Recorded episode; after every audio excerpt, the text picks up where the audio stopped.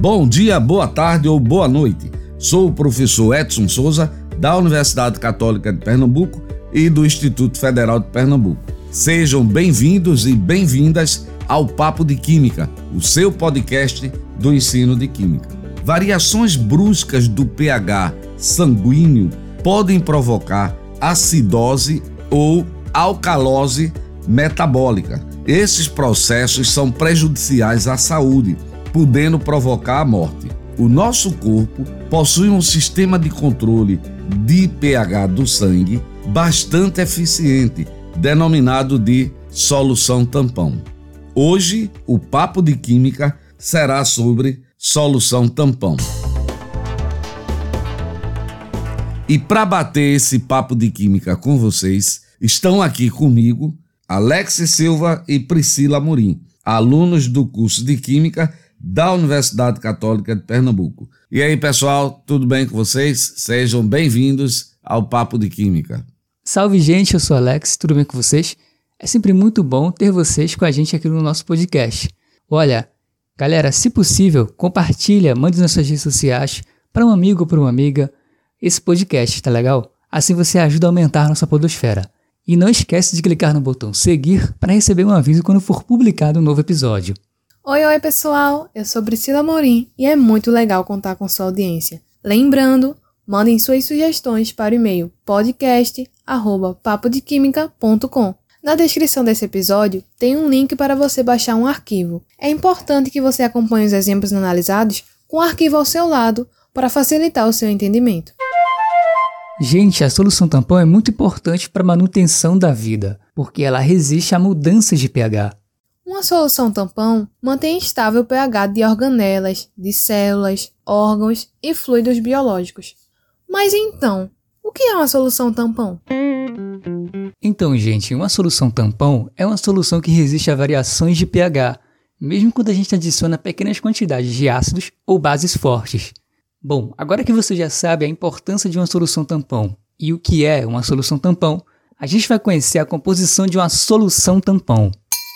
Gente, uma solução tampão é formada por um ácido fraco e um sal derivado do ácido fraco. Lembre que ácido fraco possui uma constante de acidez UKA bem pequena. E um sal derivado do ácido fraco é o sal que apresenta o mesmo ânion do ácido. Veja esse exemplo: uma solução tampão formada pelo ácido cianídrico, HCN, e o sal cianeto de sódio, NaCN. Ora, o HCN é um ácido fraco. Só para você ter uma ideia, a constante de acidez é 4,9 vezes 10 a menos 10. E o cianeto de sódio é um sal derivado do HCN, pois apresenta o ânion do ácido, ou seja, o íon cianeto, o CN. E aí, entendeu? Bom, uma outra forma de definir um tampão é aquele que é formado por um ácido fraco e sua base conjugada. Os dois conceitos são apenas maneiras diferentes de dizer a mesma coisa. E aí, conseguiu entender melhor? Pois é. Gente, essa ideia vem do conceito de ácido base de Bruce de Lowry. Se você não escutou esse episódio, vai no seu aplicativo de podcast e escuta o episódio 34 do Papo de Química. O link está bem na descrição. Bom, de acordo com ele, o Bruce de Lowry, Todo ácido é uma substância que doa prótons, H+. A base é uma substância que recebe prótons. Já um par ácido-base conjugado corresponde a um ácido e uma base que difere apenas por um íon H+. Veja o nosso exemplo do tampão HCN e CN-, o ácido cianídrico e cianeto. O íon cianeto CN- é a base conjugada do ácido, o HCN. Eles diferem por apenas um H+.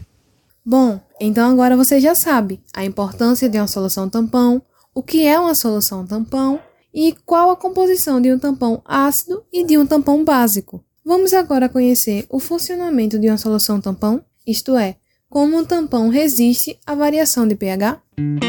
Galerinha, vamos analisar o tampão formado pelo ácido cianídrico, HCN, e o cianeto de sódio, ou seja, um ácido fraco, o HCN, e a sua base conjugada, o íon cianeto. Imagine que a gente coloca essa solução, preparou e coloca em um recipiente. Imagine agora o que é que eu tenho dentro desse recipiente. Vamos ver. O ácido cianídrico é um ácido que, por ser fraco, está pouco ionizado. Prevalece então a espécie HCN. Já o cianeto de sódio é um sal solúvel e está totalmente dissociado em Na e Cn-. Então, se a gente observar agora direitinho o que tem dentro de uma solução tampão, é que prevalece o ácido HCN e a sua base conjugada, o CN-. É isso que a gente tem dentro de um tampão. Agora que você já sabe o que tem dentro de um tampão, prevalece o ácido fraco, HCN, e a sua base conjugada. Vamos imaginar uma primeira situação. Você vai adicionar à solução tampão ácido clorídrico, um ácido forte. E aí, pessoal? O ácido clorídrico é um ácido forte, o que significa que ele está quase que totalmente ionizado. Traduzindo, vai deixar o meio rico em íons H+. Então, o pH deveria mudar drasticamente. Esse pH deveria diminuir bastante. Mas é aí que entra em ação a solução tampão. Os íons H+, provenientes do ácido clorídrico, reagem com a base conjugada, o íon cianeto, dando origem ao ácido HCN. E aí, dessa forma, o tampão retira esse excesso de íons H+, consumindo, e por isso que o pH não vai variar drasticamente. A solução tampão evita essa variação brusca do pH dessa forma. Se você adicionou H+, ele é neutralizado pela base conjugada do tampão. Simples assim, galera. Bem, agora vamos analisar uma outra situação. Se a gente adicionar uma pequena quantidade de hidróxido de sódio, NaOH. Gente, o NaOH é uma base forte, significa que está totalmente dissociado e o meio agora tem excesso, está rico com íons OH-, a oxidrila ou hidroxila. Então esse pH deveria elevar significativamente. Mas não é isso que a gente observa, que o tampão vai entrar em ação. E agora, como é que vai ser a ação desse tampão para neutralizar esse íon oxidrila? É simples. O excesso de OH- reage com o ácido HCN, formando a água e o íon cianeto. Isto é, o excesso de íons oxidrila é consumido pelo ácido e por isso o pH não vai variar drasticamente. A solução tampão evita também a variação do pH quando se adiciona uma base forte, ok? Bem, pessoal, resumindo, né, como funciona o tampão, basta você lembrar do seguinte: primeiro, na solução tampão, você tem um ácido fraco e a sua base conjugada. Isso é o que está na sua solução tampão. Quando você adiciona um ácido, o que é que acontece? A base conjugada do ácido consome esse H+, consome esse ácido, evitando uma grande variação do pH. E se você adicionar uma base, o ácido do tampão neutraliza essa base, gente. É simples. Tá certo? Ah, agora eu entendi! Agora todas as peças se encaixaram! Da mesma forma que temos uma solução tampão ácida formada por um ácido fraco e um sal derivado do ácido fraco, uma solução tampão básica é formada por uma base fraca e um sal derivado da base fraca. Lembrando que uma base fraca possui uma constante de basicidade pequena, o Kb. Um sal derivado de uma base fraca é um sal que apresenta o mesmo cátion da base. Vamos ver agora um exemplo.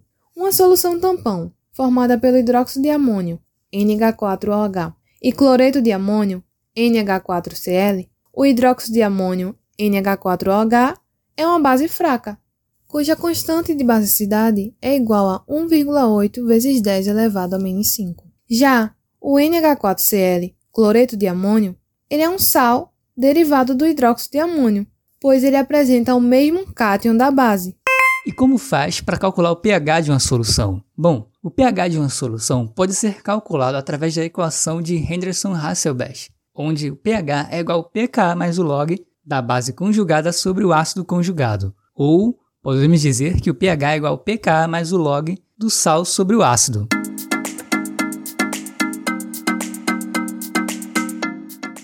Bem, pessoal, chegamos ao final de mais um episódio do Papo de Química. Nesse episódio, estudamos a importância dos sistemas tampões. Qual a sua composição? Como um tampão funciona para evitar a variação do pH, seja você adicionando um ácido ou uma base, e como calcular o pH de uma solução tampão. Convido todos vocês para que sigam o Papo de Química, compartilhe com seus amigos, compartilhem nas suas redes sociais. Mande esse podcast para um amigo, para uma amiga. Vamos aumentar a nossa podosfera. Tchau, tchau, pessoal. E claro, não esqueça de clicar no botão seguir para receber um aviso quando for publicado um novo episódio. Visite também o nosso site www.papodequimica.com, um site muito legal, lá sempre tem um bônus legal para você também. É isso, até mais gente, até o próximo episódio, muito obrigado e tchau. Lembrando, hein, pessoal, mandem suas sugestões para o e-mail podcast@papodequimica.com. Ele aparece na descrição de cada episódio. Tchau, tchau, pessoal!